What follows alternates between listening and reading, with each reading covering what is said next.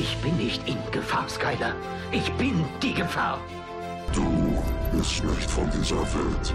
Nein, aber ich habe eine Menge Arbeit reingesteckt.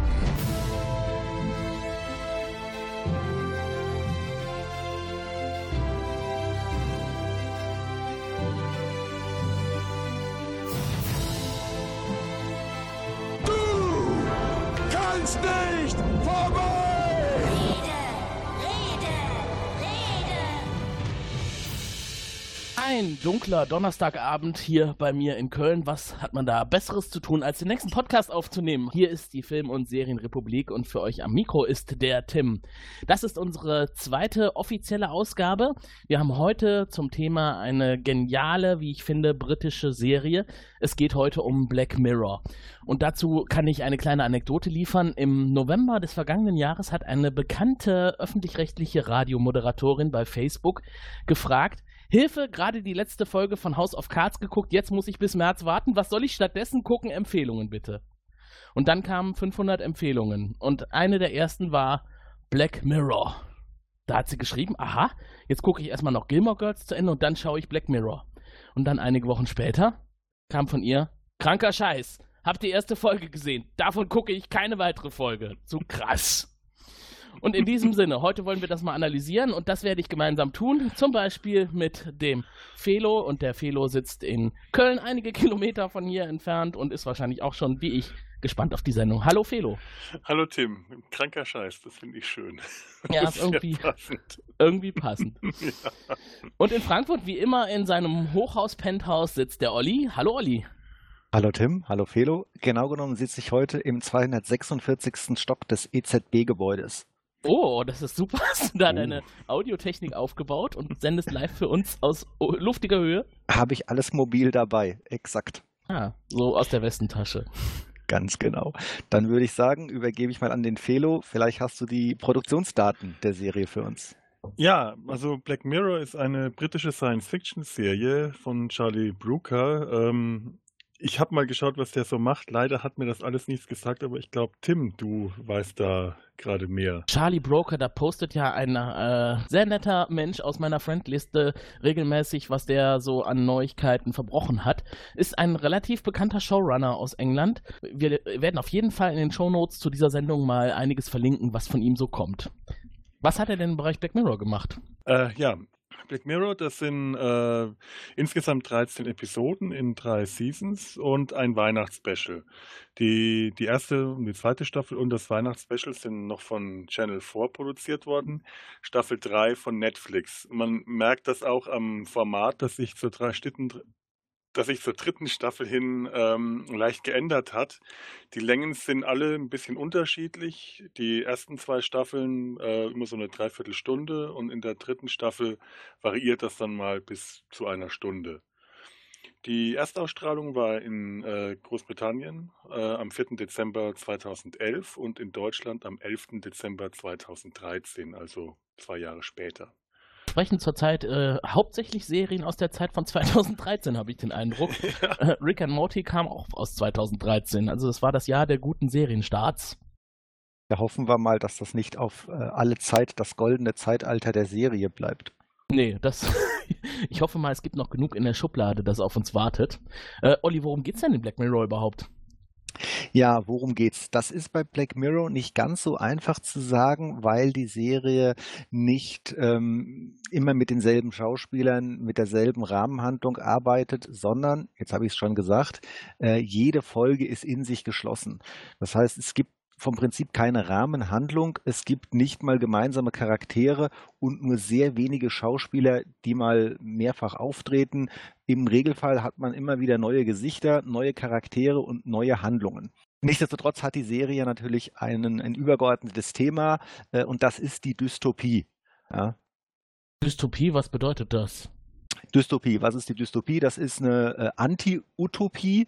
Das heißt, während die Utopie davon ausgeht, dass die Zukunft äh, glorreich, äh, toll und sonnig wird, geht die Dystopie davon aus, dass die Zukunft genau das Gegenteil wird, also düster, Probleme, ähm, etc. Ja. Und da dreht sich bei Black Mirror es eigentlich immer um das Thema Medien, soziale Medien. Ja. Und da ähm, haben die eine ganze Serie von gemacht. Das Happy End bleibt oft aus. Ich würde sagen, da gibt es ganz, ganz selten ein Happy End. Und wenn man von einem Happy End sprechen möchte, dann ist es eigentlich auch eher ein Happy End, das einem so ein bisschen im Hals stecken bleibt. Ja.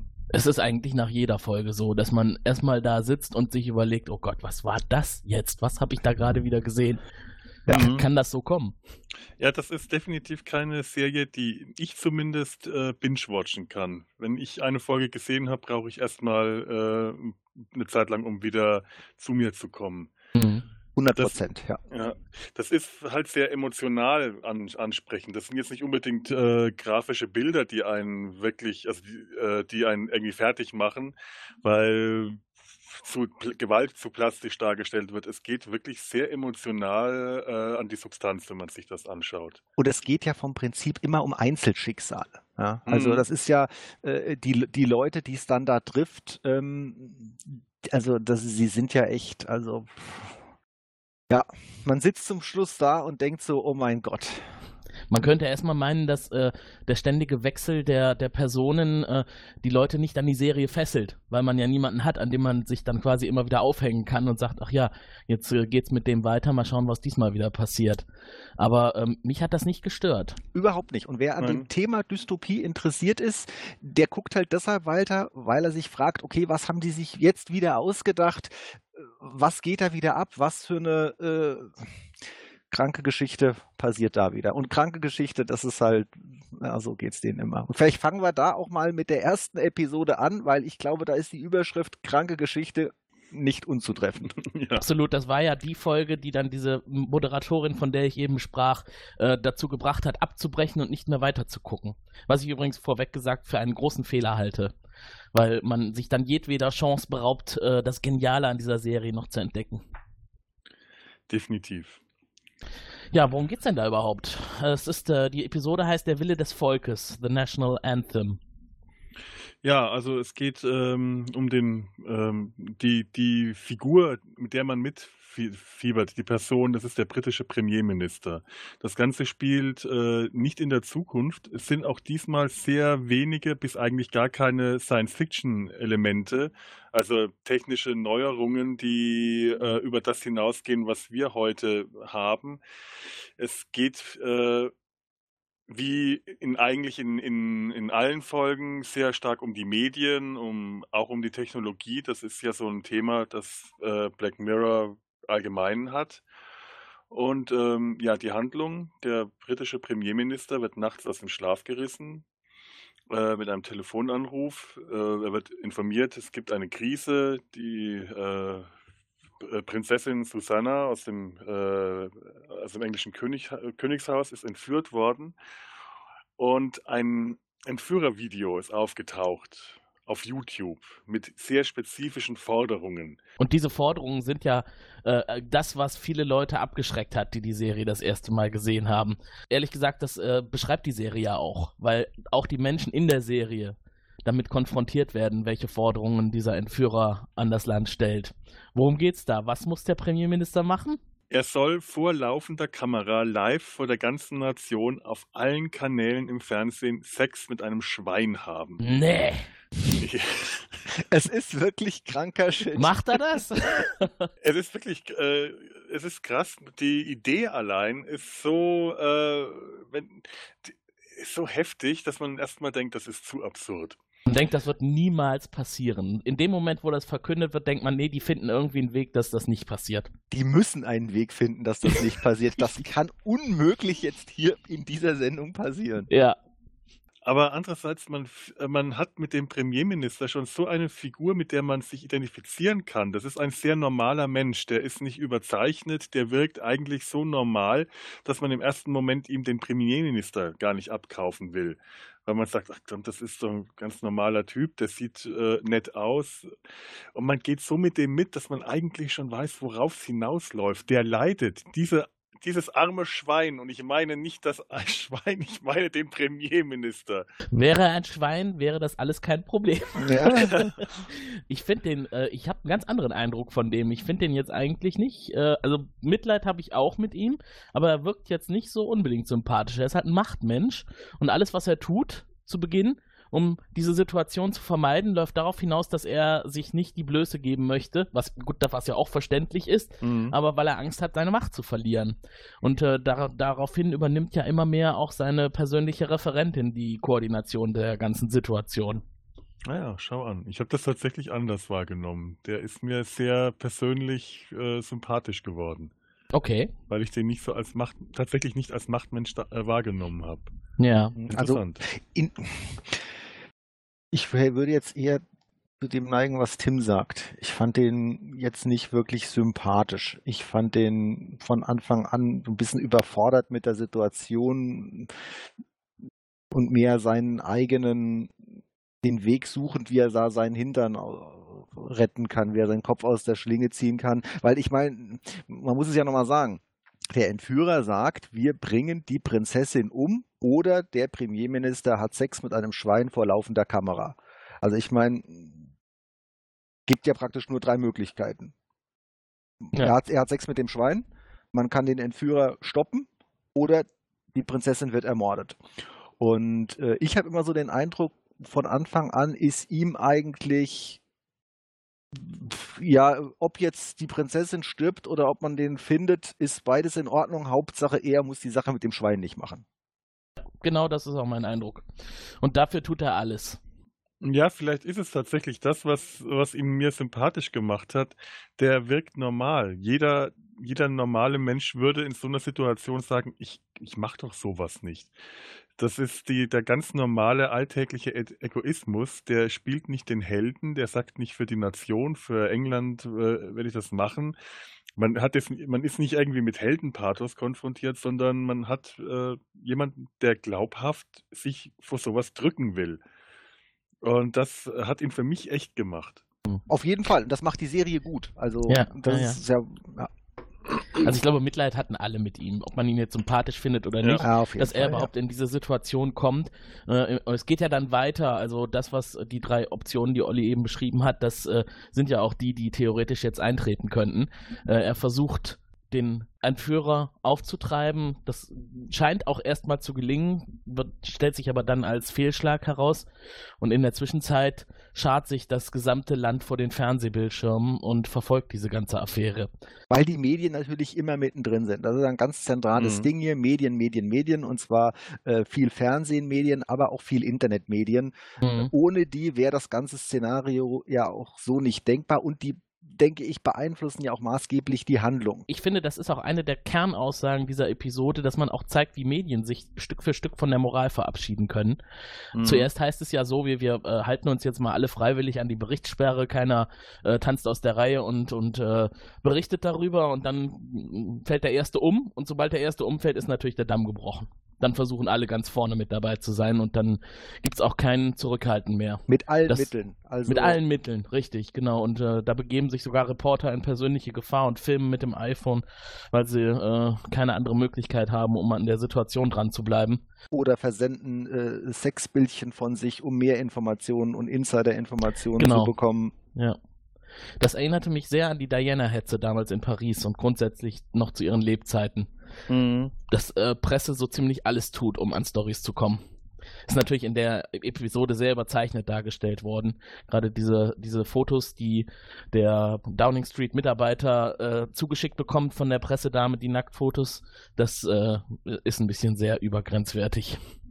Es ist aber trotzdem äh, nicht ohne Humor gemacht, die Szenen. Allein, wie man sieht, wie sie ins Klo geht mit ihrem Handy, Tür hinter sich zumacht und dann hört man nur die Geräusche, wie sie ihr Hemd hochzieht und später die Hose öffnet. Und dann hörst du den Auslöser und im nächsten Moment sieht man den Mitarbeiter, wie er auf das Handy schaut und allein dieses Gesicht von ihm, das ist schon ja. ziemlich brillant gemacht. Also die Serie ist nicht ohne Humor. Äh, definitiv nicht. Es ist äh, unter Umständen ein schwarzer, aber auf jeden Fall immer ein sehr trockener Humor. Es ist eine britische Serie, das ja. merkt man schon, also an ja. verschiedensten Stellen. Und äh, ja, während das alles passiert, äh, berichten die Medien und äh, die Menschen zeigen zwar immer, wie sehr sie empört sind, und es werden ja auch Interviews eingeblendet, da werden die gefragt, was halten sie denn davon? Würden sie erwarten, dass er das macht? Und äh, dann sagen sie alle, nein, also ich würde mir das auf keinen Fall angucken, aber er muss natürlich jetzt, um das Leben der Prinzessin zu retten, aber ja, also alle haben großes Mitleid, sagen, sie wollen es nicht gucken und trotzdem versammeln sich dann die großen Gruppen vor dem Fernseher und alle Straßen sind leer. Das ist so dieses Phänomen äh, Castingshow, äh, Deutschland sucht den Superstar, Dschungel und so weiter.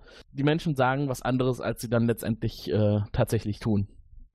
Ich finde es überhaupt sehr schön, wie die Menschen in der Serie dargestellt werden, wie die porträtiert werden. Das sind wirklich normale Menschen, die sich ganz normal so benehmen, wie man sie kennt. Äh, ob das jetzt in einer Folge wie der hier, die in unserer Zeit spielt, oder äh, später in einer anderen in der Zukunft, die Menschen benehmen sich normal. Man erkennt die wieder. Das ist ja häufig bei der Science Fiction so, dass äh, die eigene Gesellschaft dargestellt wird, nur in einem technologisch äh, veränderten Umfeld irgendwo in der Zukunft oder in einem, einer Zeit, wo sich irgendwas technologisch verändert hat, aber immer auf die eigene, gerade zeitgenössische Gesellschaftsform wird dann Bezug genommen und die wird dargestellt. Ich glaube, dass man da den Bezug herstellen kann, liegt auch daran, dass aus jeder dieser Gruppen immer ein paar rausgegriffen werden, die ein kleines bisschen beleuchtet werden. Mhm. Ob das jetzt in der Bar die, die Tochter ist oder, oder die äh, Freundin der, der Barbesitzerin oder im Krankenhaus die Pfleger, der eine Pfleger, der quasi da der Wortführer ist. Mhm. Das sind immer so einzelne, mhm. die hervorgehoben werden und um die herum bildet sich die Masse. Ja. Ja, man kann ganz schnell jemanden finden, an dem man sich so festbeißen kann. Man kennt die Typen einfach. Man ja. ist sofort vertraut mit denen. Das äh, spiegelt sich auch in den Worten der Ehefrau des Premierministers wieder. Sie hat, sagt nämlich an einer Stelle, als es äh, als darüber diskutiert wird, das wird sich doch keiner anschauen, da sagt sie, ja, was glaubt ihr denn? Menschen lieben die Erniedrigung. Natürlich wird das jeder anschauen. Mhm. Sehr, sehr wahr. Natürlich lieben Menschen die Erniedrigung, auch wenn sie es offiziell nicht sagen. Alle stehen, sitzen vor dem Fernseher und wollen zusehen. Das ist überhaupt ziemlich, äh, ziemlich beeindruckend, die Bilder vom leergefegten London, wenn alle vor dem Fernseher sitzen, das ist, äh, das ist toll, das sind tolle Bilder, die man da sieht. Absolut, kameratechnisch super eingefangen, gut in Szene gesetzt.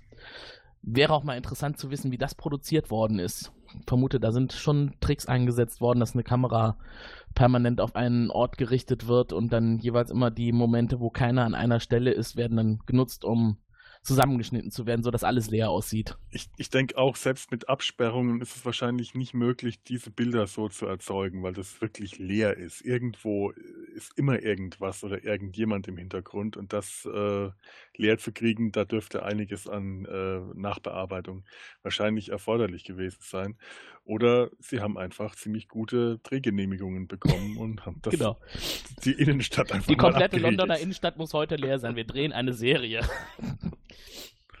Diese ja, unter Umständen ist es ja möglich, äh, einfach sehr früh am Morgen zu drehen. Das ist schon, äh, das haben sie schon in den 60er Jahren in einer alten Doctor Who-Folge gemacht, also Dalek Invasion of Earth.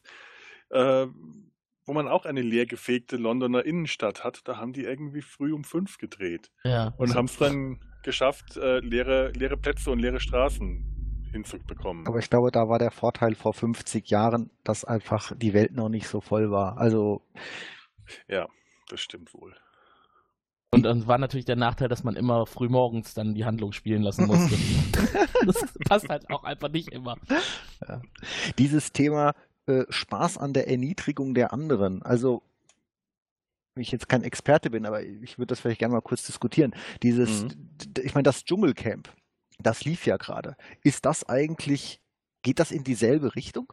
Ja, ja. würde ich absolut so sehen. Ja, die Menschen absolut. wollen ja nicht sehen, wie gut sich die Leute im Dschungel schlagen, sondern die Menschen wollen sehen, wie Stier, äh, äh Känguruhoden und, äh, weiß ich nicht, Flusspferdvaginas gefuttert werden. N natürlich, die Leute wollen sehen, wie andere erniedrigt, erniedrigt werden. Das ist reiner Voyeurismus, reiner Sensationsvoyeurismus. Dann sind, Nichts anderes. Dann sind wir mit dieser, mit dieser Serie, mit dieser Folge hier leider auch gar nicht so weit weg von der Realität als man vielleicht, wenn man das erstmal so guckt und man sitzt danach so ein bisschen da und denkt so, oh mein Gott, was habe ich gerade gesehen und wie krank war das? Ich meine, klar, jetzt haben wir keinen Premierminister, der Sex mit einem Schwein hat, aber ganz so weit sind wir leider davon nicht entfernt. Gell?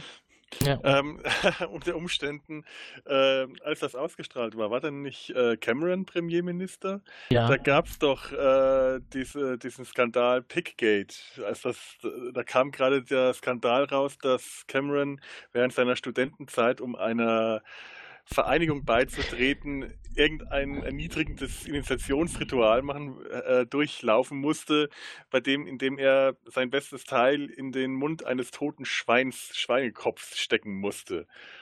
Und äh, das hat dann natürlich auch äh, für sehr viel Häme gesorgt und hat sich hier, äh, da wurde dann im Internet sofort die Parallele zu Black Mirror gezogen.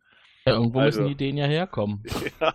Aber es ist tatsächlich näher an der Realität, als man erstmal denkt. Es ist äh, gerade bei Black Mirror so, die Serie ist nicht im luftleeren Raum und die ist weder da entstanden, noch äh, sollte man denken, es kann alles nicht passieren. Das, was da gezeigt wird, das kann alles so passieren. Es hängt von uns ab. Ja, gerade diese Folge ist extrem nah dran an äh, unserer Realität. Da ist eigentlich, äh, das kann man sich eins zu eins fast so vorstellen. Das ist ähm, da, da, wie gesagt, da ist kaum Science Fiction im Spiel, weil die ganzen technologischen Möglichkeiten sind alle heute so da und die Menschen benehmen sich so. Das ist mhm. alles möglich. Das ist machbar. Also machbar ist das falsche Wort. Das ist denkbar. In der Handlung ist es so, dass äh, nach der Ankündigung, dass der Premierminister sich darauf vorbereiten soll, auch gesagt wird, äh, hier versucht nicht mich zu finden. Sie finden ihn aber scheinbar, den Entführer. Es stellt sich dann heraus, er ist nicht da, aber das Gebäude wird gestürmt und die äh, Öffentlichkeit bekommt Wind davon. Und dann schlägt die Stimmung um. Vorher eigentlich eher noch positiv in Richtung des Premierministers, wie gesagt, halt viel Mitleid. Und dann ist das Verständnis weg und äh, für, die Ausweichlösung hat keiner mehr Verständnis, sondern fallen Worte wie, da muss er ran, er ist austauschbar, die Prinzessin muss zurück. Da gab es ja dann zwei Stellen, an denen die Stimmung umgekippt ist. Einmal, als sie versucht hatten, einen Pornodarsteller einzuschleusen, auf den der die Stelle des Premierministers einnehmen sollte mit einem äh, grünen Sack über dem Kopf, äh, auf den dann der per CGI der Kopf des Premierministers äh, reingekiet werden sollte das wäre übrigens die eine Stelle, wenn sie das gemacht hätten, wo ich gesagt hätte, das ist heute noch Science Fiction. Ist so, das so? Ich habe gedacht, das geht inzwischen. Live in einer überzeugenden Qualität äh, ist das, ähm, glaub, also da lehne ich mich jetzt vielleicht sehr weit aus dem Fenster. Vielleicht äh, finde ich da ein paar Trickfilmkollegen, die mich da eines Besseren belehren.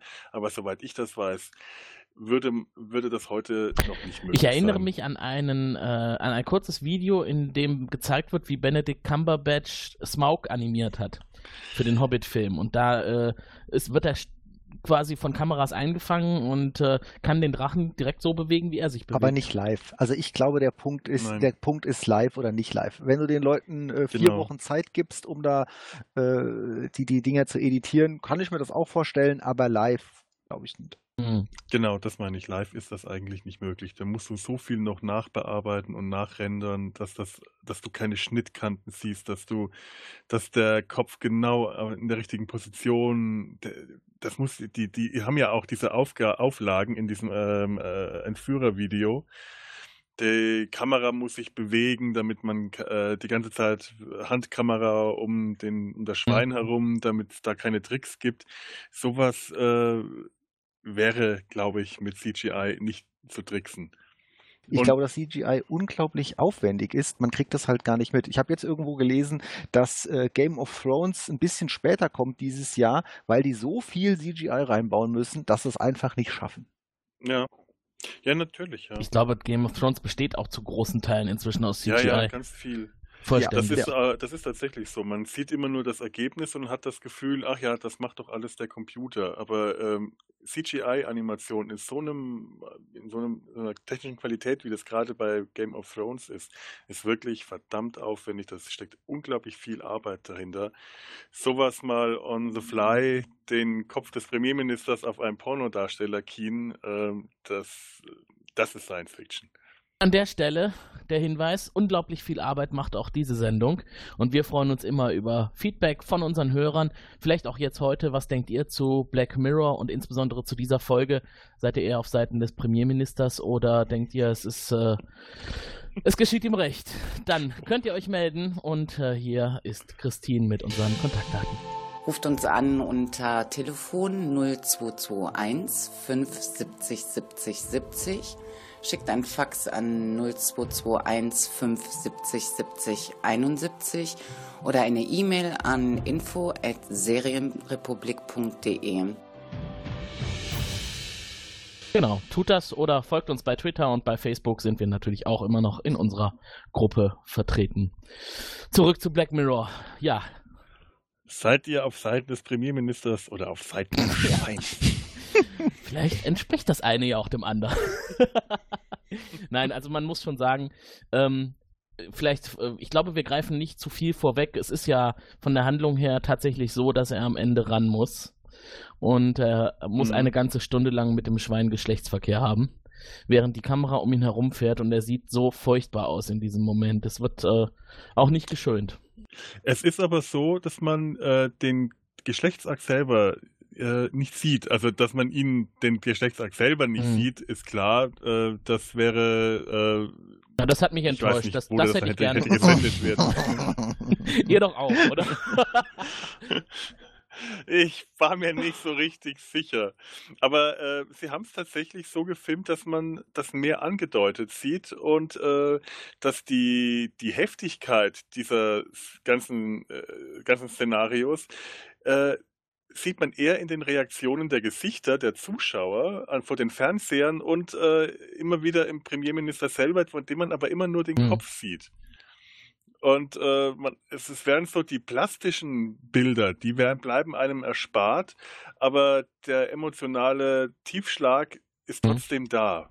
Allein wie man mitbekommt, wie die Leute im ganzen Land, überall vor den Fernsehern, innerhalb von Sekunden, wie da die Stimmung Mhm. kippt, von Sensationsgeilheit bis zu absoluter Betroffenheit. Also die, selbst die größten äh, Schweinigel, die sich vorher noch freuen, sind innerhalb von Sekunden fa- fallen allen Leuten die Kinnladen runter und sie starren nur entgeistert und betroffen hin. Entsetzte Faszination. Es, äh, die Gesichter verändern sich, die, die Kinnladen fallen runter und Ja. das überträgt sich auch auf den Zuschauer. Ich kann mich noch erinnern, wie ich die, als das allererste Mal diese Episode gesehen habe.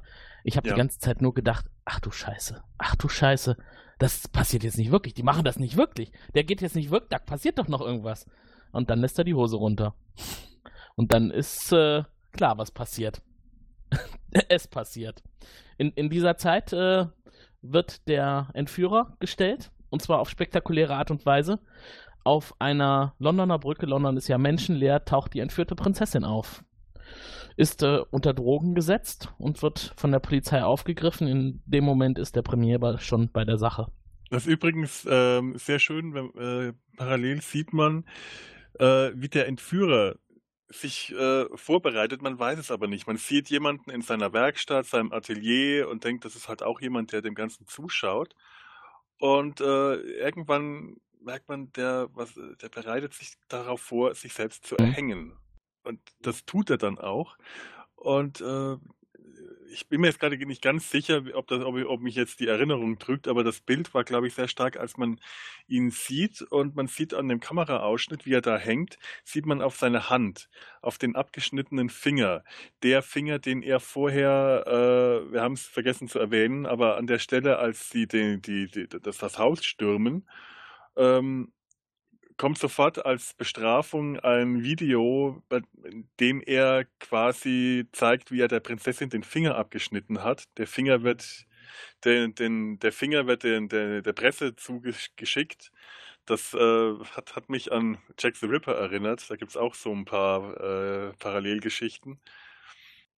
Die Prinzessin ist unverletzt, sie ist unversehrt. Er hat sich selber den Finger abgeschnitten und er hängt sich am Schluss. Und Und er wirkt eigentlich wie ein netter Typ. Also er wirkt jetzt nicht wie ein Ja. brutaler, schlechter Entführer und, und Ja. Schänder. Äh, er ist ja auch eigentlich nur Medienkünstler. Und hat mit Mhm. dieser ganzen Aktion äh, die Aufmerksamkeit wecken wollen. Und äh, es ist auch später in der Serie fällt noch einmal die Kritik aus Kunst, äh, von kunsterfahrenen Menschen, dass das wohl die größte Kunstaktion der Welt war, jemals. Das ist schon ziemlich, ziemlich Ja. zynisch. Denn in der Zeit ist natürlich der Premierminister, steht dann vor den Scherben seiner Karriere und seiner Ehe. Äh, mit seiner Frau ist nicht mehr viel zu, zu tun an seiner Stelle. Seine Partei hat ihm vor, der, vor dem ganzen Akt mit Gewalt gedroht, sowohl ihm als auch seiner Familie. Da ist also auch nichts mehr. Indirekt, aber äh, ja, so im, im Subtext schon. Sie haben ihm halt damit gedroht, wenn er das nicht macht, könnte es zu Gewaltausschreitungen kommen und sie können ihn dann nicht mehr schützen. Also das war schon, es war eine indirekte, aber sehr deutliche Drohung. Ich fand das schon heftig von der eigenen Partei. Und, und also, das ist ja letztlich auch der Ja, Grund, ja. wie sie ihn dazu äh, zwingen, es zu tun. Ja, also ich denke, ohne das hätte er viel letztlich, denke ich, gesagt, na dann stirbt die Prinzessin halt. Aber mit diesem, wir werden dich nicht schützen, wir schicken dich raus und der Mob killt dich, mit der Ansage sieht er sich dann Ja. gezwungen, es zu tun. Ja. Vielleicht ein Mhm. Satz noch zu dem Finger. Ich finde, das ist eine Schwachstelle in der Episode. Ich hätte das nicht gemacht mit dem Finger, weil der Mhm. Finger einer Prinzessin und der Finger eines Mannes, da bin ich, ich bin jetzt kein Arzt, aber da sage ich mal, da guckt ein Arzt zwei Sekunden drauf und sagt, das ist kein Frauenfinger. Ja, aber ich, äh, es stimmt schon. Also das habe ich mir auch gedacht. Ich dachte mir halt, gut, im Eifer des Gefechts hat es niemand äh, geschafft, den mal in ein Labor zu schicken, mal einen äh, Gentest, Fingerabdruck, sonst was oder auch einfach nur mal drauf zu schauen, kann das der ein zarter Mädchenfinger Mhm. sein? Hätte man Ist vielleicht einen Satz dran. zu sagen sollen stimmt. irgendwo. Also für mich ist das so. es gibt ich ja einen das, Satz dazu. Ja, gibt es einen Satz dazu? Ja, es, wird ja, es wird ja später der, die äh, Genanalyse durchgeführt und es wird festgestellt, dass es kein Frauenfinger ist. Das ist aber noch schlechter. Dann haben die das offensichtlich sogar zu Experten geschickt und die, Oh, ich weiß nicht, mir, das hat mir nicht gefallen. Ja. Ja, war auf jeden Fall ein, ein Kunstgriff, der an der Stelle dem Ganzen Qualität gekostet hat. Weil die Story war ja eigentlich gut Ja, hätte man anders machen Es können. hätte- Das ist unnötig, meiner Meinung nach. Also, vielleicht bin ich da auch zu oberpessimistisch, aber ich hätte es nicht gemacht. Ich hätte diese Dinge, ich hätte das einfach weggelassen. Ja, die Geschichte funktioniert ja auch so. Ja. Ach, jetzt weiß ich wieder, an was mich das erinnert hat, an The Big Lebowski. Die äh, Stelle, als die, als, äh, wer waren das, die vermeintlichen, äh, waren das auch Entführer, einen abgeschnittenen C des äh, angeblichen Entführungsopfers schicken als Beweis, dass sie ernst meinen und später sieht man dann, dass die Frau aus der Entführergruppe Ja, äh, ja. einen Verband um Mhm. den Fuß trägt. Großartiger Film. Wer ihn nicht gesehen hat, gucken. Mhm. Ja, auf jeden Fall. Wir verlinken dazu Infos in den Show Notes. Ähm, was mir aufgefallen ist, gerade am Anfang der Episode wird viel mit Farben gespielt. Der Premier wacht nachts auf und äh, bekommt die Mitteilung, dass die Prinzessin entführt worden ist, fährt den Downing Street oder, oder geht nach unten. Äh, Stimmt, er schläft ja in der Downing Street. Mhm. Und ähm, das gesamte Büro ist aus Gründen, die nicht nachvollziehbar sind, weil man sieht nicht, wo es herkommt, in blau, blaues, bläuliches Licht getaucht. Und die Elemente, die hervorgehoben werden sollen, werden in hellen Farben dargestellt. Die nächste Mhm. große Szene, die kommt, ist dann die Schalte in die Zeitschriftenredaktion. Und die Zeitschriftenredaktion ist hell erleuchtet und äh, weiße und äh, gelbe Farben dominieren und da ist viel Stress. Und äh, ich wollte euch mal fragen, denkt ihr, dass das äh, bei Black Mirror eine Rolle spielt, wie Farben eingesetzt werden und äh, ähm, damit auch Stimmungen fördern sollen? Ich habe nicht so bewusst darauf geachtet. Mir ist die blaue Stimmung im Büro in Downing Street aufgefallen. Ähm, das ist so eine, so eine schöne Morgenstimmung, so eine kalte, trübe Mhm. Morgenstimmung gewesen. Aber tatsächlich habe ich nicht wirklich auf die Farben geachtet. Äh, wenn, wenn sie Emotionen transportiert haben, dann haben sie das sehr gut gemacht, denn ich glaube, da ist sehr viel bei mir angekommen. Aber ob das bewusst eingesetzt wurde, Mir ist es auch so nicht sagen. aufgefallen. Jetzt hast du es gerade gesagt. Ähm, das wird so sein, aber wenn du mich vorher gefragt hättest, hätte ich gesagt, oh, nö, weiß ich nicht. Aber, aber äh, ich kann nur das sagen, was, was Fedo gerade sagte. Die See Sendung funktioniert sehr gut und die, die äh, transportiert sehr viel äh, Gefühl. Insofern ähm, ja, mag das wichtig sein, aber es ist bei mir nicht bewusst angekommen. Und dann an einer Stelle fällt das Schlagwort Dogma 95, Lars von Trier. Das Manifest Dogma 95 richtet sich insbesondere gegen die zunehmende Wirklichkeitsentfremdung des Kinos und verbannt Effekte und technische Raffinessen, Illusionen und dramaturgische Vorhersehbarkeit. Dogma 95 sieht sich auch als Gegenbewegung zur Auteur-Theorie, die zwar, so die Dogma-Initiatoren, ursprünglich Anfang der 60er Jahre denselben Missständen entgegentrat, letztlich aber innerhalb des Systems verhaftet blieb und daher scheiterte. Ah, Ich okay, denke, ja, da, muss man da noch kommt- mal eine äh, Detailrecherche in die Richtung machen. Das kommt mir kompliziert vor. Ja, es ist aber eigentlich ganz einfach. Drehorte müssen Originalschauplätze sein, es dürfen keine speziellen Requisiten herbeigeschafft werden, es müssen halt Kulissen sein, so wie, wie sie wären, wenn man da tatsächlich hingeht, Downing Street oder Zeitschriftenredaktionen. Musik Mhm. kann vorkommen, darf aber nicht nachträglich eingespielt werden. Zur Aufnahme dürfen ausschließlich Handkameras verwendet werden und so weiter und so Ah weiter. ja, es das geht halt Sinn, darum, ja. Ja, ja. Ne, das passt super, Dogma 95 zu Black Mirror. Ja, es klingelt auch wieder. Ich hatte das wirklich, äh, ich hatte das vergessen, aber so langsam kommt die Erinnerung an äh, den, an das Studium, an äh, Filmgeschichte. Also Dogma 95 ist ein von den dänischen Filmregisseuren Lars von Trier, Thomas Winterberg, Christian Levering und Sören Krag Jakobsen am 13. März 95 unterzeichnetes Manifest für Produktion von Filmen. Und daran orientiert sich auch Black Mirror. 95, okay. Da habe ich gerade studiert wahrscheinlich. Deswegen. Ja, so viel zur Episode 1. Äh, das Mhm. hat äh, dann auf jeden Fall bei den allermeisten Leuten dazu geführt, weiterzuschauen nach dieser Folge, denn es war vom Inhalt her dermaßen neu und äh, mutig, dass man neugierig darauf war, was passiert jetzt als nächstes. Wie muss Episode 2 sein, wenn sie sich selber vornimmt, Episode 1 zu toppen? Die zweite Episode spielt nun in einer ganz anderen Zeit, einer ganz anderen Welt. Äh, Es spielt in der Zukunft, in einer wahrscheinlich nicht allzu fernen Zukunft, äh, ist aber doch alles sehr futuristisch. Es ist äh, deutlich dystopisch. Wir sind in einer schon fast klinisch sterilen Welt, in der die, die Menschen auf äh, reine Arbeits, äh, Arbeitskräfte reduziert werden. Sie erzeugen Strom auf Home-Trainern, werden dafür in äh, Credit-Einheiten bezahlt, von denen sie sich hauptsächlich Dinge kaufen, die in einer virtuellen Ja, Realität die die Welt nicht braucht, die man eigentlich nicht zum Überleben braucht, Ja. es sei denn, sie setzen ihre Punkte am Lebensmittelautomaten ein.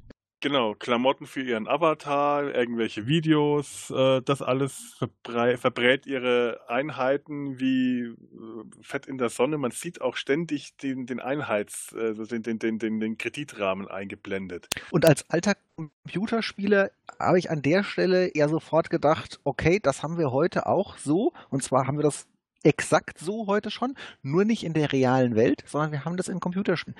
Ich meine, bei Ja. World of Warcraft, da, da gibt es die Mhm. Haustiere zum Beispiel. Die machen gar keinen Sinn, die Haustiere. Die laufen nur mit einem in der Gegend rum.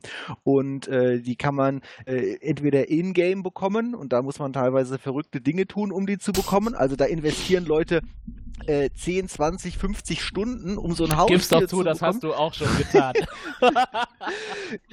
um so ein Haustier zu bekommen. Aber diese Haustiere gibt es auch teilweise gegen Echtgeld. Also da gibt es sogar Leute, die Ja. geben 5 Euro aus, um ein Haustier zu bekommen, Mann. das im Spiel 10 Euro. gar nichts macht. Das ist überhaupt nicht relevant im Spiel. Also äh, das Interessante an der, an, äh, soweit ist, finde ich, dass man eigentlich eine, eine Dystopie präsentiert bekommt, die auf den ersten Blick so wirkt, als sei sie sehr, sehr weit weg. Aber wenn man eine Mhm. Sekunde drüber nachdenkt, stellt man fest, wir haben das eigentlich schon, nur in leicht abgewandelter Variante. Man wird halt erstmal in die Irre geführt, weil die Episode beginnt äh, in einer kleinen Zelle, in der ein Mensch lebt. Also ein einzelner junger Mann wohnt in einem viereckigen Verschlag, in Anführungszeichen. Die Wände bestehen nur aus Bildschirmen. Und da läuft permanent Programm. Wenn man das Programm nicht sehen will, muss man für Credits äh, eine Überspringung quasi kaufen. Und auch das, und eine Sekunde, und auch hier haben wir wieder eine starke Parallelität zur aktuellen Realität. Denn bezahlen, um Werbung nicht zu sehen, das Konzept haben wir heute schon. Ja. Mhm. Nur, dass heute die Werbung nicht so äh, indoktrinierend aufgebaut ist. Es geht ja in der Episode tatsächlich auch nur um sexualisierte Werbung. Ja, und wenn man die nicht sehen will, ähm, zahlt man. Das äh, wird ja später auch noch. Also ich muss wirklich sagen, ich, äh, mich hat das sehr schnell, sehr stark genervt, diese Werbung. Ähm, weil sie halt sehr aggressiv, sehr bollernd und sehr fordernd aufgebaut ist. Und selbst wenn man jetzt nicht äh, äh, stundenlang damit berieselt wird, wie es ja die, die Charaktere dann anscheinend werden, ist man ganz schnell provoziert. Ja, man fragt sich wirklich, wie abgestumpft müssen die Menschen in dieser Welt sein, wenn sie damit ständig zugeballert werden. Aber das ist ja auch wieder so. Wir sind eigentlich alle schon in diesem Zustand. Wenn man sich Werbung anschaut, die ist noch äh, Fernsehen, Internet, das ist alles noch gar nicht so weit weg.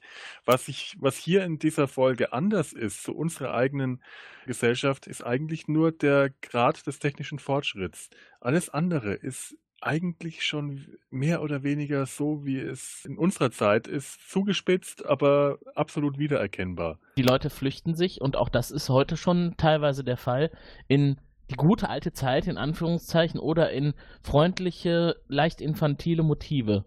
Ich ähm, denke da jetzt insbesondere daran, die Wegfunktion in diesen Zellen übernimmt ein äh, krähender Hahn eines Bauernhofes und der ist be betont comichaft gezeichnet da habe ich mir auch gedacht, der passt jetzt nicht unbedingt in eine dystopische Zukunft.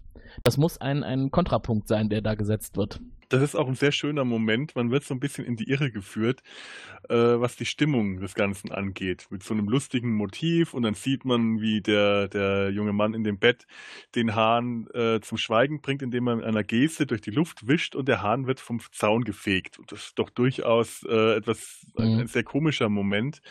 Äh, man merkt aber dann doch recht schnell, komisch ist da. Dieses durch die Luft wischen und heranwinken, Olli, wie würdest du das denn als IT-Experte mhm. sehen?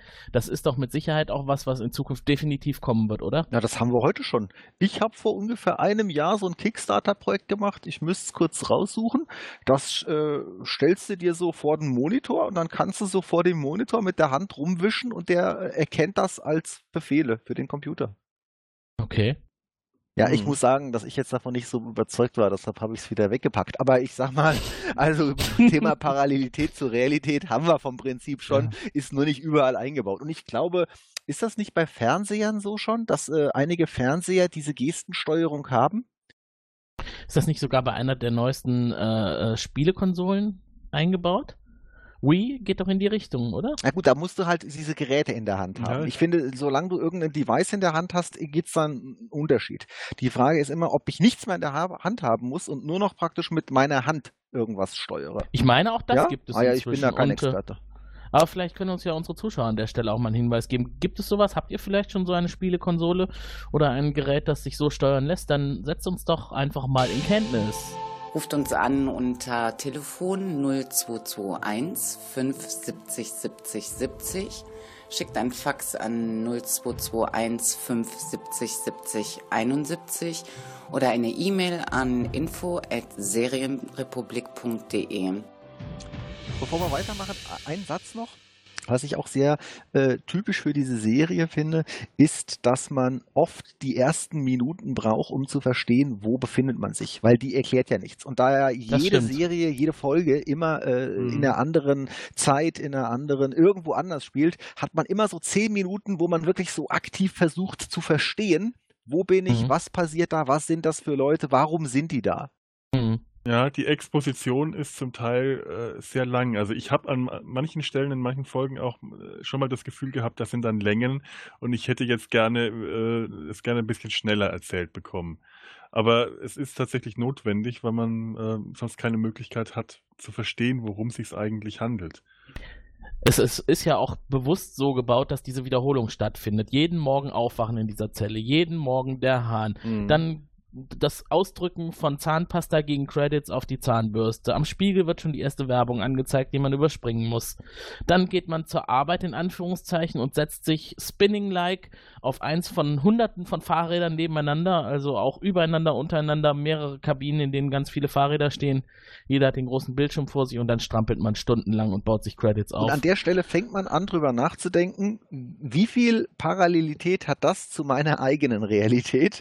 Weil ich ja. Vom Prinzip ist ja unser Leben auch so. Das ist klar überzeichneter und irgendwie krasser, aber ähm, also da beschleicht einen langsam so ein ungutes Gefühl. Gerade auch, weil man diese, diese Bilder eigentlich kennt aus Fitnessstudios.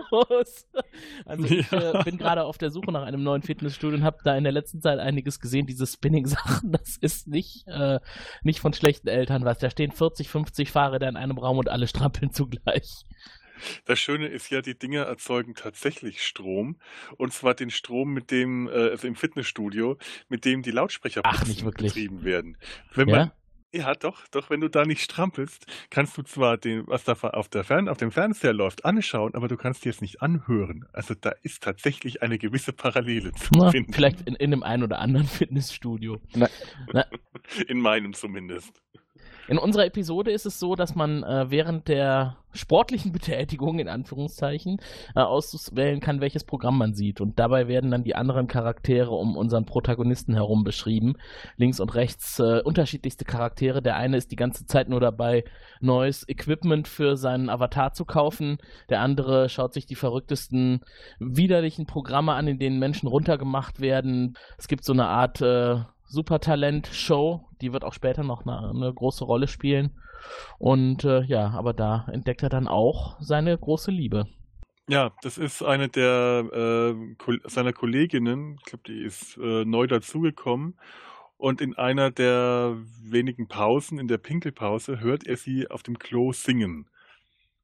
Das, äh, das haut ihn so um, weil das das erste Reale ist, was er, er später wird er sagen, das ist das erste echte Reale, das er seit langem äh, Und da gehört hat. ist auch quasi der erste Einfluss aus dieser Episode, dass man sich denkt, aha, auch wenn das äh, eigentlich eine furchtbare Zukunft ist, es gibt anscheinend doch noch Liebe und es gibt auch Flirts und Mhm. Menschen sind auch unbeholfen in so einer Situation. Äh, es ist also noch nicht alles verloren. Und dann denkt man, ach, vielleicht nimmt das Ganze doch noch eine gute Wendung. Ja, man, man hofft so äh, da noch, man, man, man lässt sich da noch täuschen, ja. vielleicht. Man lässt sich noch auf den Irrweg führen. Aber tatsächlich ist das sehr schön gemacht. Also man, man glaubt in dem Moment auch wirklich daran, ja, das, das kann ein gutes Ende nehmen. Also es wird nicht so aufgebaut, dass man schon im ersten Moment weiß, das kann nur schlecht enden. Das hat man ja auch recht häufig, dass man so eine Situation gezeigt bekommt und man weiß sofort, oha, es kann nur in die Hose gehen. Das ist hier noch nicht Man der hofft. Fall. Man, ja, man hofft. Weil das wirklich so inszeniert ist, dass man äh, zu Recht glaubt, Mhm. hoffen zu können. Ja, die beiden äh, haben da permanent miteinander zu tun. Sie, sie strampeln ja nicht weit entfernt. Äh, sie bastelt gerne Origami-Tierchen. Ich denke da an den Pinguin. Ähm, den darf man allerdings nicht behalten. Das habe ich übrigens nicht verstanden. Ähm, werden die äh, persönlichen Dinge über Nacht entsorgt? Ja, so habe ich das verstanden. Man, da, man darf keine persönlichen Besitztümer haben. Man hat nur die Kleidung, die man trägt und äh, das Equipment äh, im- im Badezimmer, aber ansonsten besteht eigentlich alles nur aus virtuellem Besitz. Und äh, tatsächlicher Besitz wird, äh, gilt als Müll und wird, Hm. wird entfernt. Von Menschen, die sich um den Müll kümmern, die nicht in der Lage Mhm. sind, Strom zu erzeugen.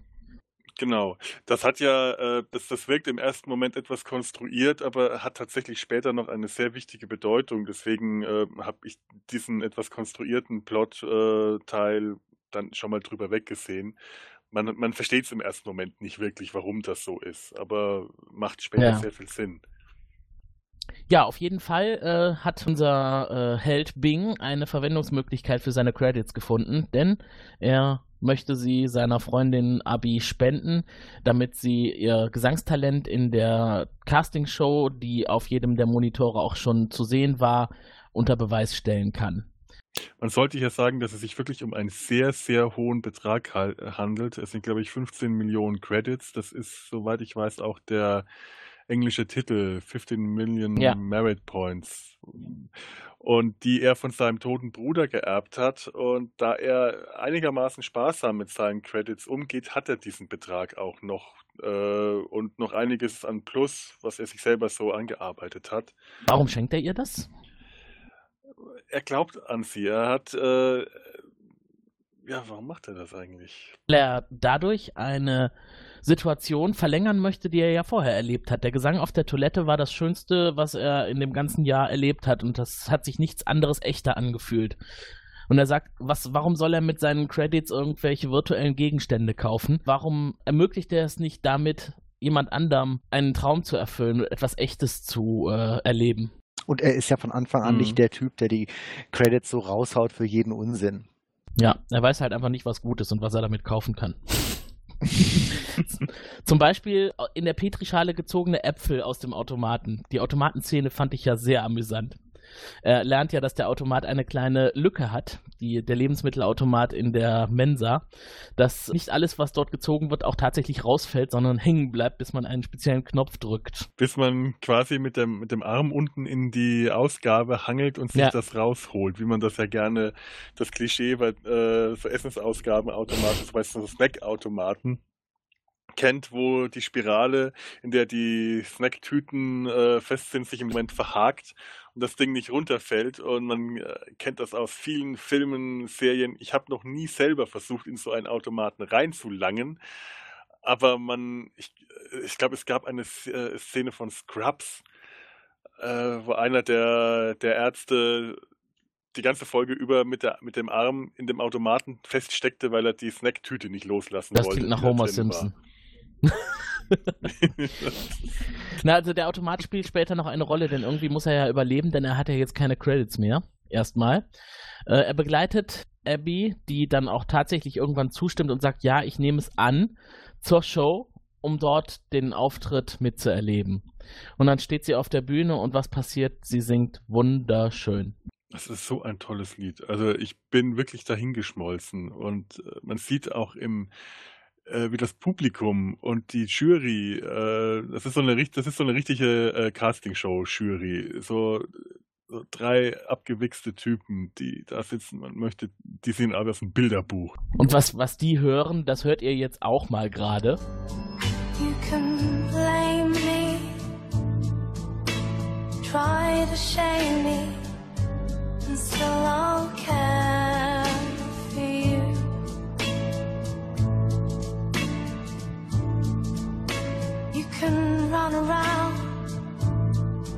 even put me down, still I'll be there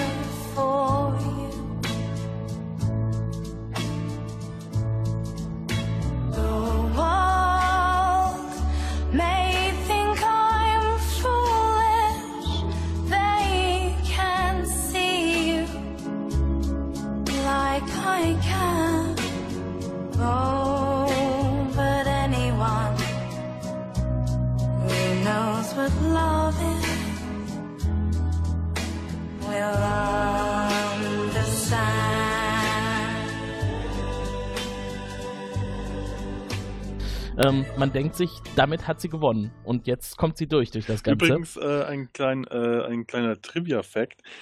An dieser Stelle der Song, der stammt aus der Fernsehsendung American Bandstand von 1964, gesungen damals von Irma Thomas.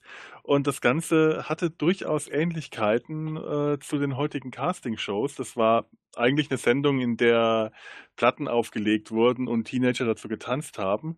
Aber es wurden auch immer wieder bestimmte Band, äh, Bands bewertet. Es gab so Wettbewerbe, welche Band jetzt gerade vorne liegt und Punkte bekommen hat. Also das hatte schon was von der Castingshow. Und es sind auch immer wieder Künstler aufgetreten und haben gesungen. Und es gibt da ein Video auf YouTube zu der Sendung, in der man sieht, wie Irma Thomas auftritt und eben diesen Song äh, Anyone Who Knows What Love Is singt. Da hören wir vielleicht mal kurz rein.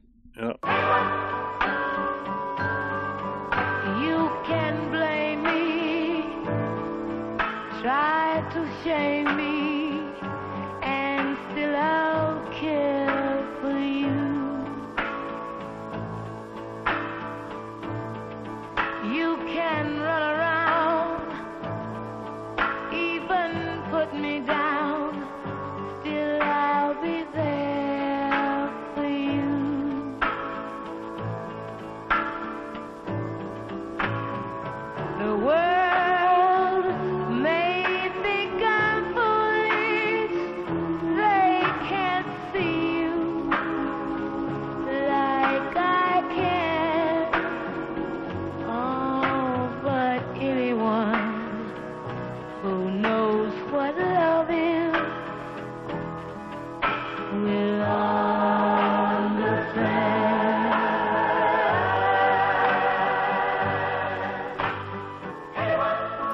Parallelen eindeutig zu Ja. erkennen. Ähm, was auch schön ist, wenn man das dann weiter anschaut, äh, Irma Thomas wird äh, dann noch interviewt und das Interview bei American Bandstand, äh, das können wir wohl sagen, ist deutlich freundlicher und verläuft sehr viel erfreulicher, als das jetzt hier bei Black Mirror gleich im Anschluss passiert. Ja. Denn sie wird natürlich nicht erfolgreich und wird nicht äh, in das schöne Haus einziehen und hat keine Gesangsauftritte mehr zu leisten. Sie wird zur Prostituierten gemacht. Ja, sie wird von einem der Jurymitglieder, der äh, einen, den, den Pornosender betreibt, äh, ja, in, sein, in, in, sein, in die Riege seiner Pornosternchen geholt. Und da die Kandidaten vor dieser Show, vor dieser Castingshow alle einen Drink bekommen, der sie leicht unter Drogen setzt, ist sie nicht in der Lage, sich dagegen zu wehren. Sie sagt zu allem Ja und Okay, ist vollkommen überfordert und mhm. macht das dann. Und das äh, schmeißt Bing total aus, dem, aus der Fassung. Und ähm, da kommt jetzt der, die Sache mit dem, mit dem Müll und dem Origami wieder. Er hat den Plastikbecher behalten, in dem äh, das Getränk war, das, das Abby vor der, äh, vor der Aufzeichnung zu trinken bekommen hat, in dem die Drogen waren. Und das behält er und versteckt es unter seiner Matratze. Aber bevor es da weitergeht, äh, erlebt er ja erstmal diesen furchtbaren Moment, dass auf seiner ja. Wand, äh, er hat inzwischen keine Credits mehr, die hat er ja alle ausgegeben, mhm. äh, die erste Episode von Abby als Sexsklavin quasi in der Werbung läuft. Und er kann es nicht mehr überspringen. Und er muss es sich angucken, er kann auch nicht die Augen schließen. Denn wenn er die Augen schließt, wird das abgebrochen und er wird quasi mit einem schrillen Alarmton aufgefordert, wieder das hinzugucken. Ist überhaupt total das ist so krass. Also da leidet man ja. auch wirklich an der Stelle, leidet man schon so mit den Leuten mit. Ist, Seine ja. ein, einzige große Liebe, die er bis dahin erlebt hat, und dann muss er sich das angucken und er wird gezwungen, es sich anzugucken. Er kann es auch nicht ausblenden, er kann es nicht überspringen, er hat keine Credits mehr. Furchtbar großer Mitleidsfaktor an der Stelle für ihn. Ja, und das führt natürlich dazu, dass er total durchdreht. Er kann ja mhm. nichts mehr tun dagegen und dann rennt er mit dem Kopf so oft gegen die Fernsehwand, bis äh, sie zerbricht und er die große Scherbe am Boden sieht und dann die Entscheidung fasst, die dann dazu führt, dass er aufbegehrt gegen das System.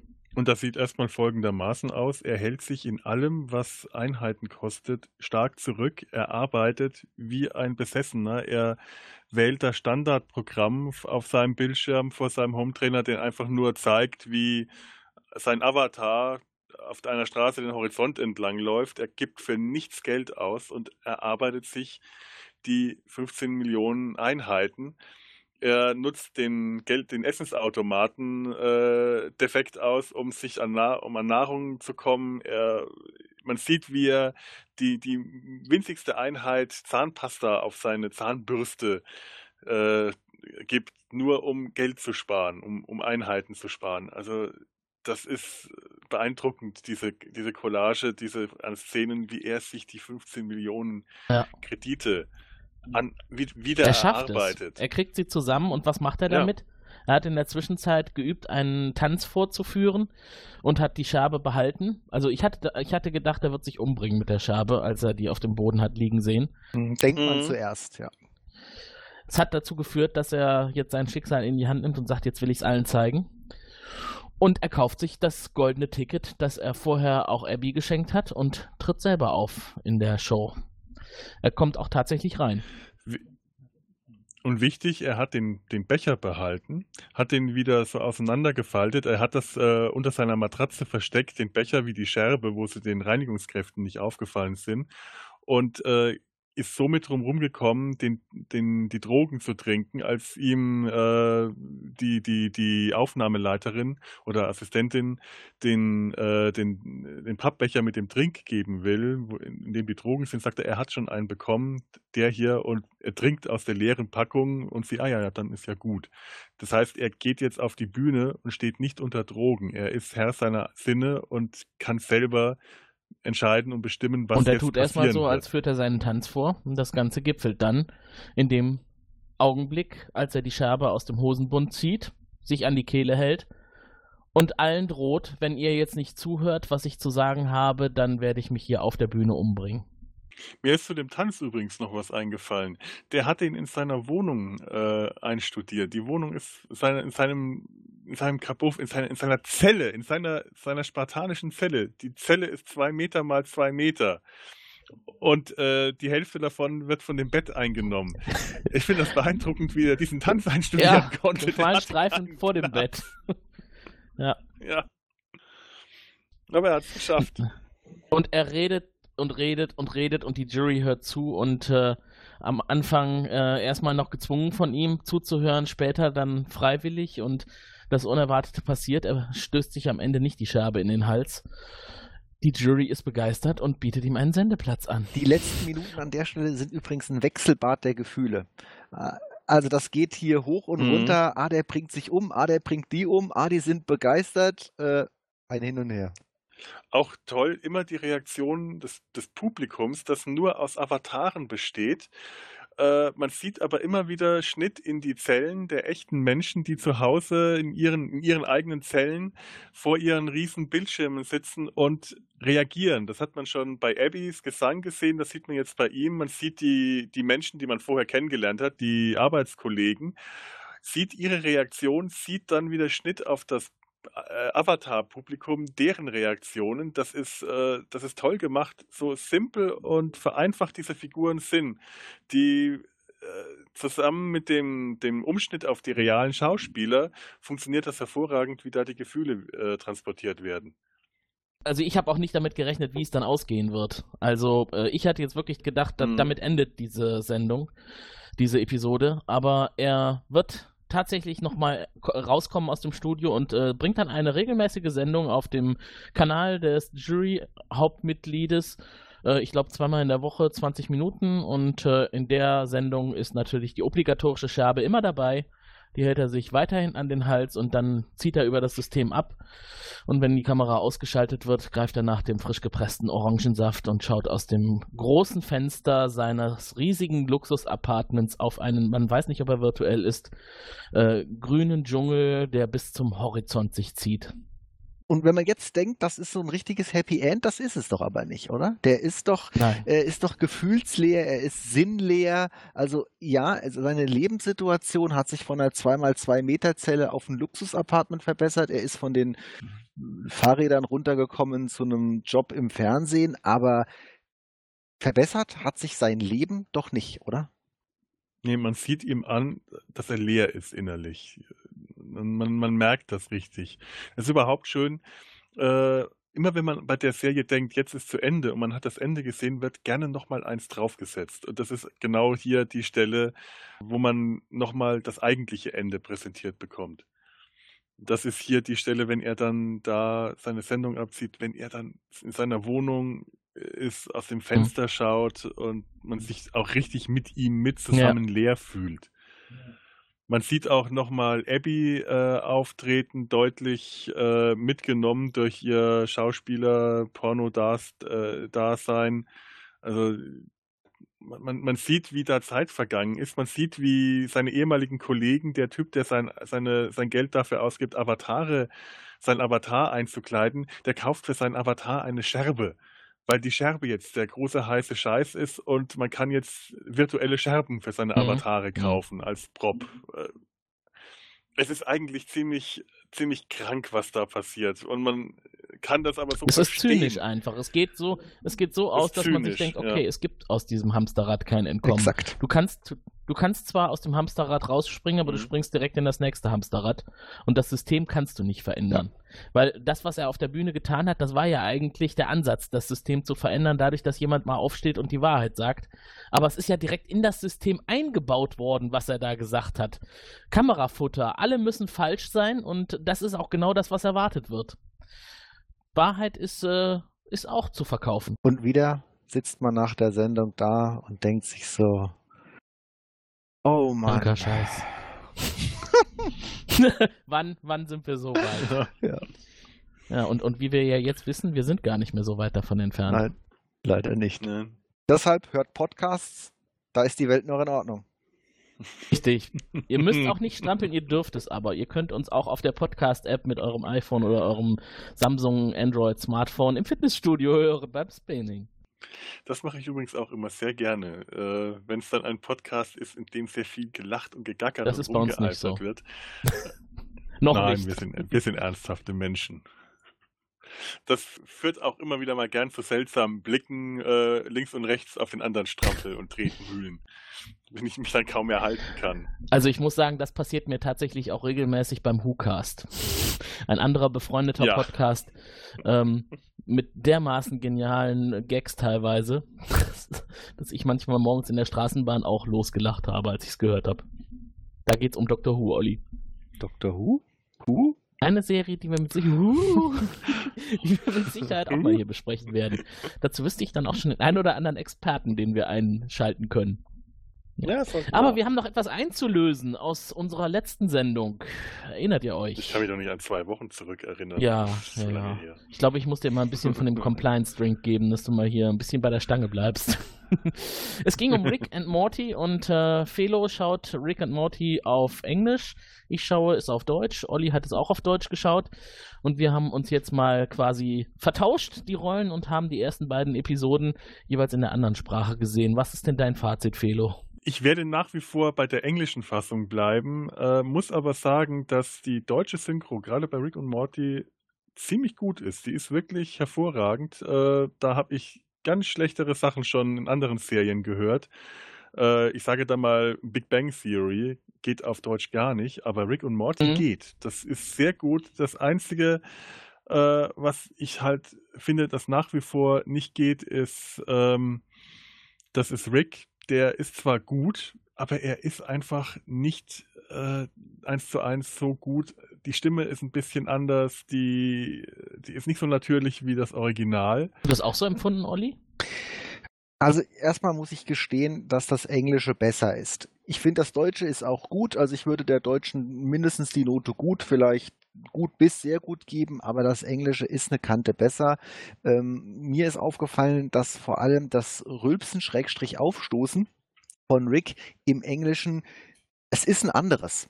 Das ist, ich denke, das hat der deutsche Synchronsprecher nicht hinbekommen. Das ist wirklich dieses, äh, der Felo hat es immer so genannt, sauer aufstoßen. Und das ist es genau im Englischen und das ist es im Deutschen Mhm. nicht. Im Deutschen ist es ein klassischer Rülpser. Und das ist eigentlich ein Unterschied, ob man immer so ein bisschen so aufstoßen muss oder ob man immer rülpst. Weil eigentlich rülpsen kann man, finde ich, nur, wenn man gerade äh, hier ein halber Rülpsen Liter muss. Cola getrunken hat. Aufstoßen ist halt diese Sache, Mhm. wenn es irgendwie mit dem Magen nicht so in Ordnung ist, ja, und dann äh, muss man halt immer aufstoßen. Und das ist, also das war für mich der krasseste Unterschied. Ähm, Ja, Kai Taschner, falls du unseren Cast hörst, dann äh, darfst du uns gerne mitteilen, warum du Rick so synchronisiert hast, wie du es getan hast. Äh, war das Rülpsen, das Original-Rülpsen, nicht nachproduzierbar? Man kann, es ist aber auch, glaube ich, ziemlich unmöglich, äh, Sprecher zu finden, die wirklich original so klingen wie die Vor äh, Vorlage. Das ist, äh, dann hat man unter Umständen einen Stimmimitator, aber vielleicht keinen guten Schauspieler. Und da muss man sich ja beim, äh, äh, beim, beim Casting des äh, Sprechers ja auch entscheiden, nimmt man jetzt einen guten versierten Schauspieler, der stimmlich nicht ganz dem entspricht, oder nimmt man jemanden, der eins zu eins dem entspricht, wo es hier tatsächlich eins zu eins funktioniert hat. Das ist bei Morty. Dazu wollte ich gleich noch was sagen, aber Mhm. falls ihr nicht Kai Taschner seid oder falls ihr Kai, Kai Taschner seid, äh, hier nochmal die Möglichkeiten, mit uns Kontakt aufzunehmen. Ruft uns an unter Telefon 0221 570 70 70.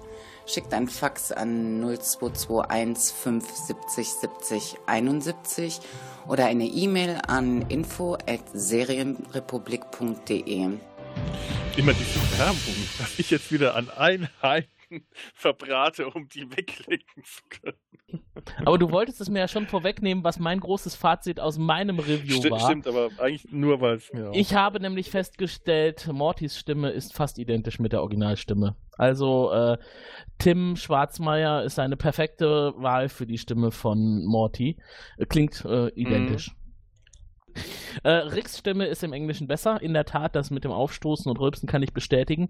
Und Felo, an einer Stelle muss ich dir jetzt tatsächlich auch nochmal recht geben. Ich war ja ein bisschen skeptisch bei der Aussage, äh, Synchronisation bezieht sich immer nur dann äh, auf eine Serie, wenn sie im Ausland neu äh, vertont wird. Im Originalland ist es eigentlich keine Synchronisation. Ich war ja der Meinung, in jedem Land ist es eine Synchronisation.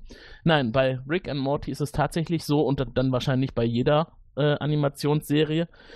Die eingesprochene Sprache passt perfekt lippensynchron. Mhm, ja. Und im Deutschen halt nicht, ne? Ja, das, das sollte sie im Original sein, weil sie ja auf Lippensynchronität animiert wird. Das stimmt. Weil es, genau, weil es umgekehrt gemacht wird, als sich eigentlich angenommen hatte. Zuerst Mhm. ist die Sprache da und dann wird das Bild draufgelegt. Das weiß man halt einfach nicht. Mir war das auch nicht klar. Ja, so ist das. Das wissen wir seit der letzten Episode. Und falls ihr sie noch nicht gesehen habt, schaut sie doch am besten nochmal. Äh, hört sie am besten nochmal.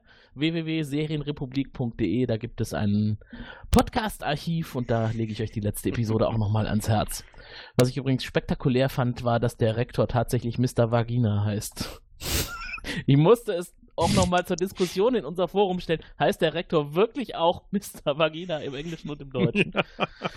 Äh, ja, tut er. Gut.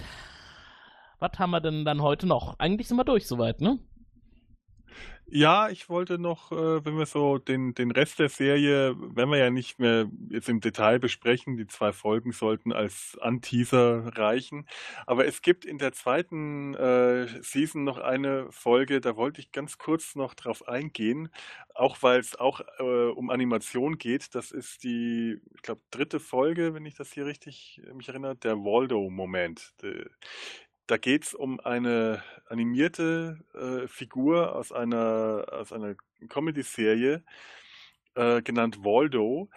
Und äh, durch verschiedene Umwege gelangt es dazu, dass Waldo sich zur Wahl in einer, äh, als Kandidat in einer Regionalwahl stellt.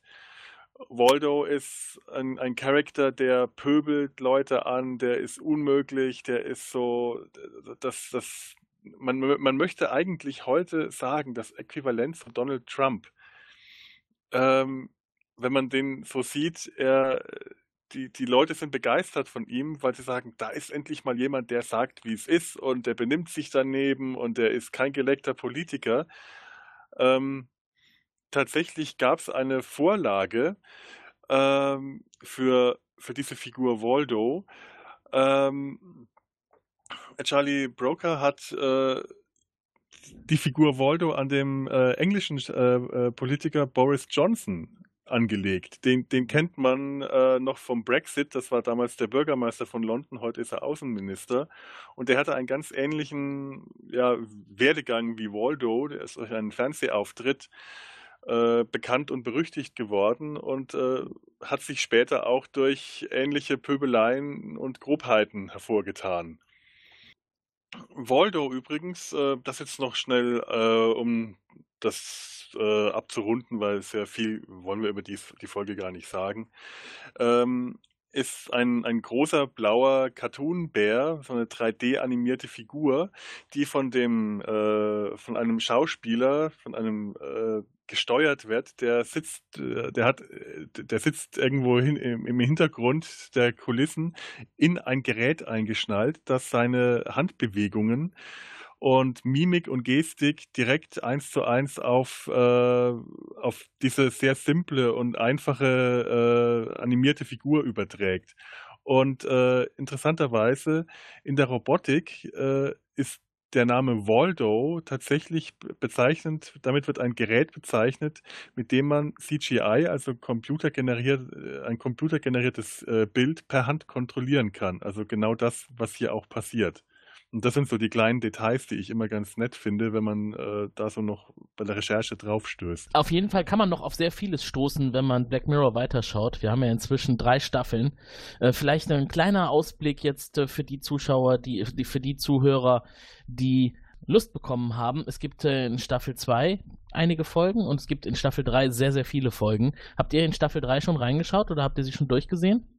Ich habe alles gesehen. Ich bin nicht mehr ganz dazugekommen. Ich habe die, äh, die, die erste Folge äh, gesehen, die ist sehr äh, intensiv.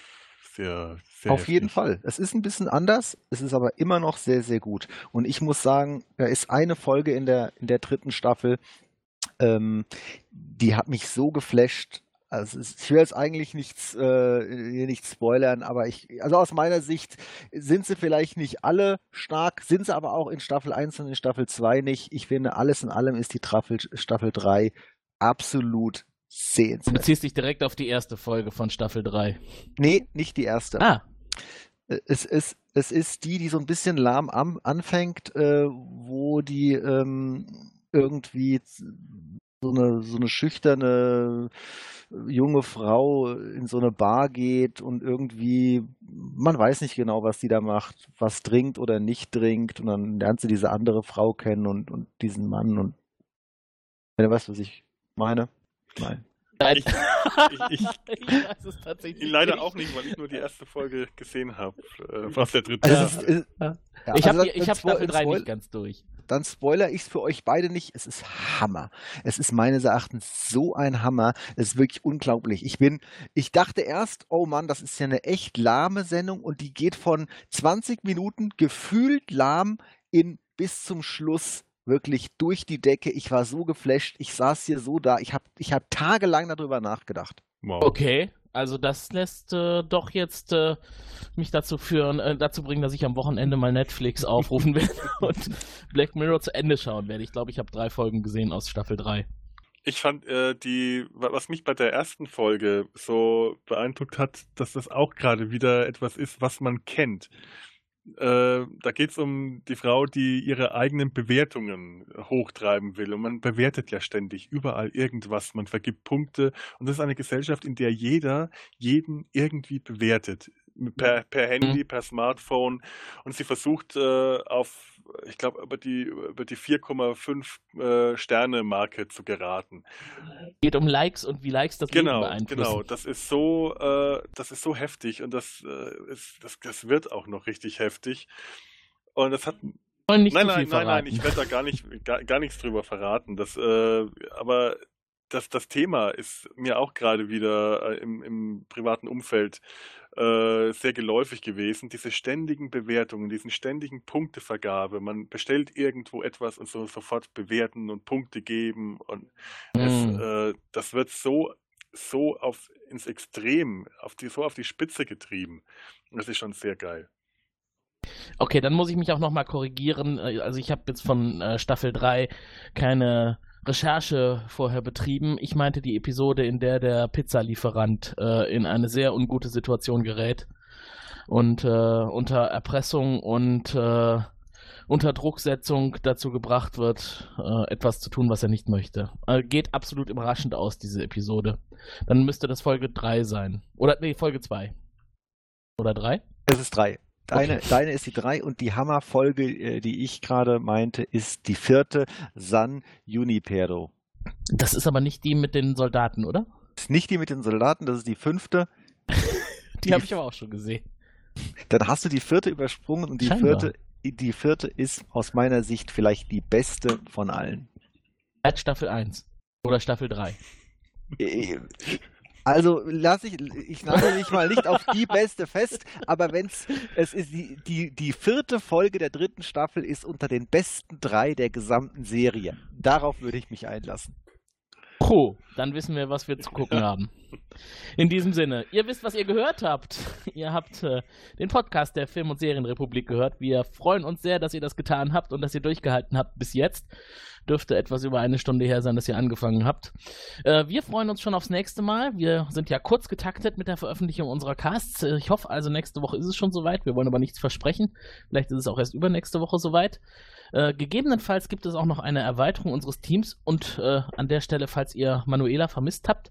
Manuela ist erstmal nicht im Podcast dabei. Das heißt aber nicht, dass sie da keine Lust drauf hat. Nein, wir werden sie definitiv noch mit reinnehmen, wenn die Technik am Start ist. Das ist ein Thema, das wir leider nicht so schnell lösen können. Und ich äh, vermute einfach mal, zum Modern Family Cast werden wir sie irgendwie reingeschaltet bekommen. Und wenn es per Telefon ist. Bis dahin kümmert sie sich äh, freundlicherweise um unseren Twitter-Account. Äh, also schaut da mal rein, was Manuela so postet. Äh, ich bin auch schon gespannt. Äh, sie wird bestimmt viele interessante Dinge finden, die ihr dort nachlesen könnt. In diesem Sinne, lest äh, bei Twitter nach, bis es bei uns wieder weitergeht. Ich verabschiede mich äh, und freue mich aufs nächste Mal. Macht's gut und tschüss. Tschüss. Tschüss.